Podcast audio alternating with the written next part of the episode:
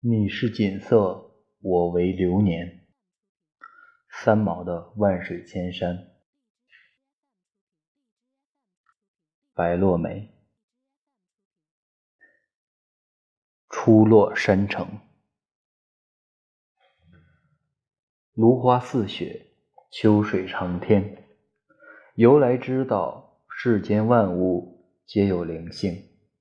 草木山石的情感，比起人类，似乎更执着、更慈悲，也更情长。尽管生长于谦卑的角落，但他们安于平淡，懂得感恩。浮生若梦，一梦千寻。自出生的那一天开始，我们就一直在寻找，于风景中寻故事。在文字里寻光阴，又或者说在流年中寻归宿。原本漫长冗繁的一生就这么倏然而过，余下的日子寥寥无几。到后来，竟忘了来到人间的初衷，忘了前世今生的约定。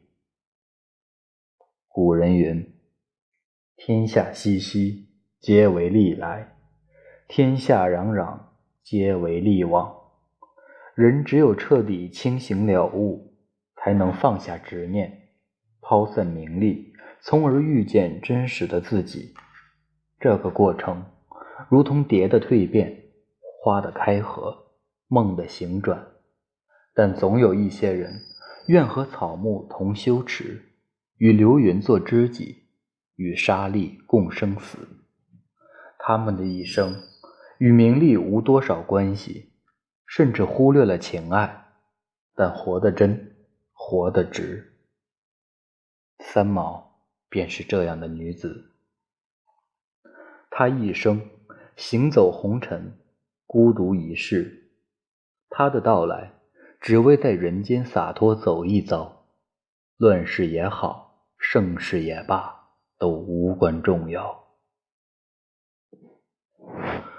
六十多年前的一个烟花三月天，三毛出生于重庆。这个地方被称为山城，也叫雾都。三月的重庆虽不及江南那般姹紫嫣红般开遍，亦是草莺飞草长柳浓时，但烽火连天的战乱将柔软春意彻底粉碎。那时的中国被日本侵略。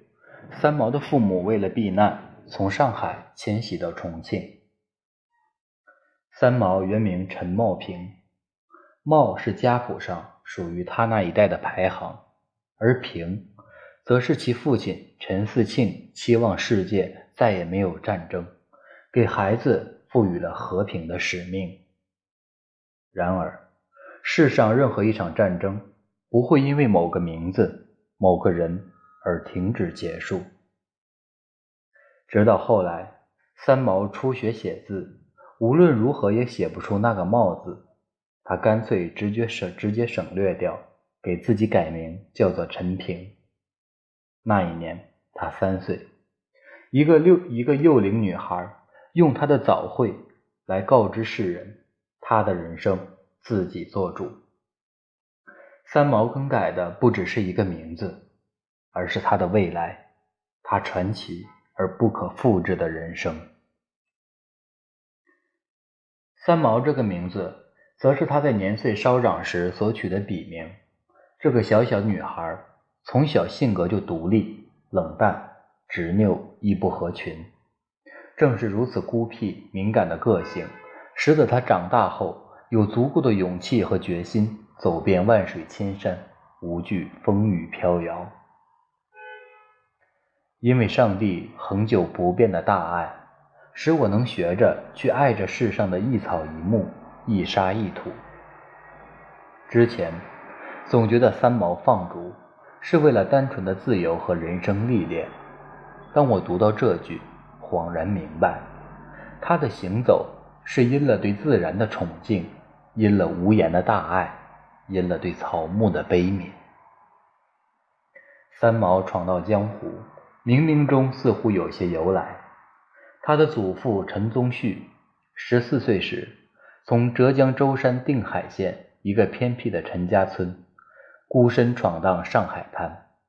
这位清贫少年，只随身携带一床棉被、几件薄衫、着一双布鞋，却从一个小学徒做到后来拥有几项产业的大富商。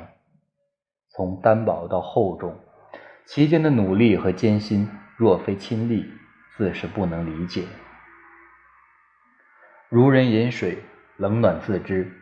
家财万贯的富商陈宗旭，晚年时候返回故里，把一生所挣的钱财建医院、盖学校、修桥铺路，最后给自己留下少许积蓄，在庙里度过余生。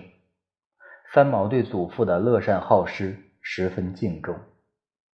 多年以后，三毛有机会回到原乡。在祖父坟前恭敬地叩首磕头，而那本陈氏咏春堂宗谱也成为三毛用来回忆陈氏家族的唯一信物。无论他去过多少地方，走得有多远，只要返家，总不忘翻翻翻这本承载历史与温情的家谱。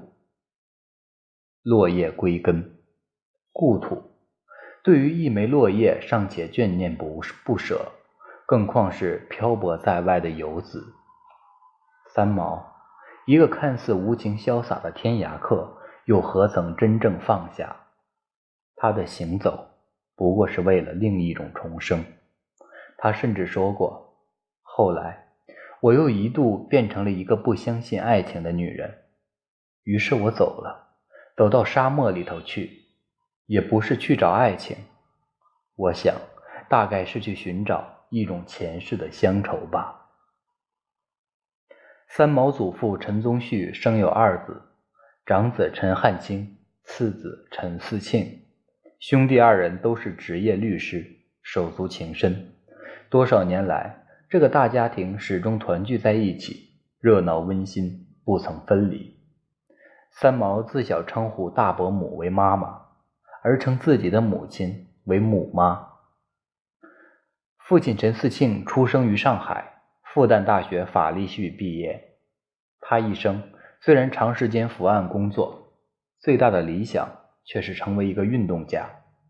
而母亲妙晋兰是一位上过洋学堂的当代女性，活泼爽朗。她十九岁高中毕业时结识了陈思庆。放弃了到上海沪江大学新闻系就读的机会，嫁为人妇。陈思庆婚后不久，只身去了重庆，与怀孕的妻子暂别。长女陈天心出生后，妙晋兰孤身一人，在战乱中怀抱出生婴儿，从上海辗转到重庆。母亲这段不凡历程，给后来三毛浪迹天涯增添了莫大的勇气。而三毛姐弟们小时候总不厌其烦地听这段故事。三毛的双亲正派而忠厚，这对夫妇一生执手相濡以沫，他们以宽容和宠爱来教育和谅解孩子。在那个原本拘谨的时代，三毛的母亲给了他难能可贵的自由，所以三毛是幸福的。以他的个性。倘若得不到父母的体谅，必然会形成更严重的逆反心理。姐弟中，唯独三毛从小身体瘦弱，性情孤立、独立孤傲。在父母眼中，三毛是个敏感而叛逆的孩子。他聪慧亦怪癖，他自傲亦自卑，他善良亦冷漠。在他的身上，有着一种与生俱来的野性与孤僻。而这种气质不同于父母，亦不同于他的姐弟。三毛的母亲妙金兰回忆女儿的童年，曾经曾说道：“三毛不足月的孩子，从小便显得精灵、倔强、任性，话虽不多，却喜欢发问，喜欢书本、农作物，不爱洋娃娃、新衣裳，可以不哭不闹，默默独处。”不允许同伴捏蚂蚁，苹果挂在树上。他问：“是不是很痛苦？”这个孤独的小女孩不屑于玩女孩子的游戏，也不跟别的孩子嬉戏。她喜欢独处，喜欢在荒芜的坟地一个人玩泥巴。对于过年过节杀猪宰羊的场面，他十分感兴趣，总是不动声色地看完整个宰杀的过程。当然，这并不意味着他喜欢残酷，而是在小小年纪便懂得了生命的无无奈与悲剧。从未知的世界来到未知的世界去，无论是人还是动物，对于生死的安排都做不得主。像三毛这样不与世群的女孩，必定千百次质问过生命的由来。但我们知道，他尊重生命，亦热爱生活，否则他不会将自己抛掷到荒寒角落，不会把文字写得那么真。三毛曾经说过：“从他眼睛看过去，每件事都是故事。他所写的文字都是身边所发生之事。他的作品无需杜撰，因为生活给了他取之不尽的题材。这个不肯接受传统束缚的女子，以她的敏锐和文采，写尽了人世悲欢。在她眼里，原本寻常的事物。”有了千万种惊奇的理由。父亲陈思庆在我家老二一文中写了三毛这样一件事：在重庆，每一家的大水缸都埋在厨房地里，我们不许小孩靠近水缸。三毛偏偏不听话。有一天，大人在吃饭，突然听到打水的声音激烈。三毛当时不在桌上，我们冲到水缸边去，发现三毛头朝下。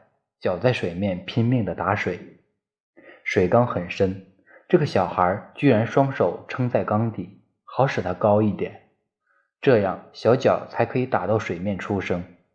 当我们把他提着揪出来时，他也不哭。他说：“感谢基督，感谢耶稣。”然后吐一口水出来。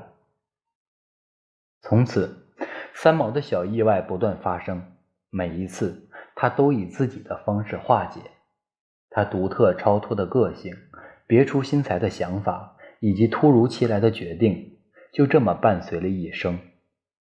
其实她不是个愤世的女子，对于世间万象，她都觉得很美好、很自然。可偏生是这样随意的个性，让三毛不能融入大众，被迫隔离人群，远走他乡。三毛是独立的，他的心总是不踏实，他不能循规蹈矩，不肯随波逐流，因此他这一生注定了放逐流浪，从山城重庆搬至搬离至古都金陵，再漂洋到台湾。这几次迁徙是跟随父母家人，之后的万水千山皆是一人独行。那短暂的。还不能留下深刻记忆的童年，一半封锁在重庆，另一半装入他的行囊，到了金陵。幼小的三毛尚不知道迁徙是为什么，离别是何滋味。当他登上渡船，看着滔滔嘉陵江水，没想过此生将不再归来。这个雾都被巍峨的群山环绕，直到分别的那一刻。也无法让人真正看清他的容颜。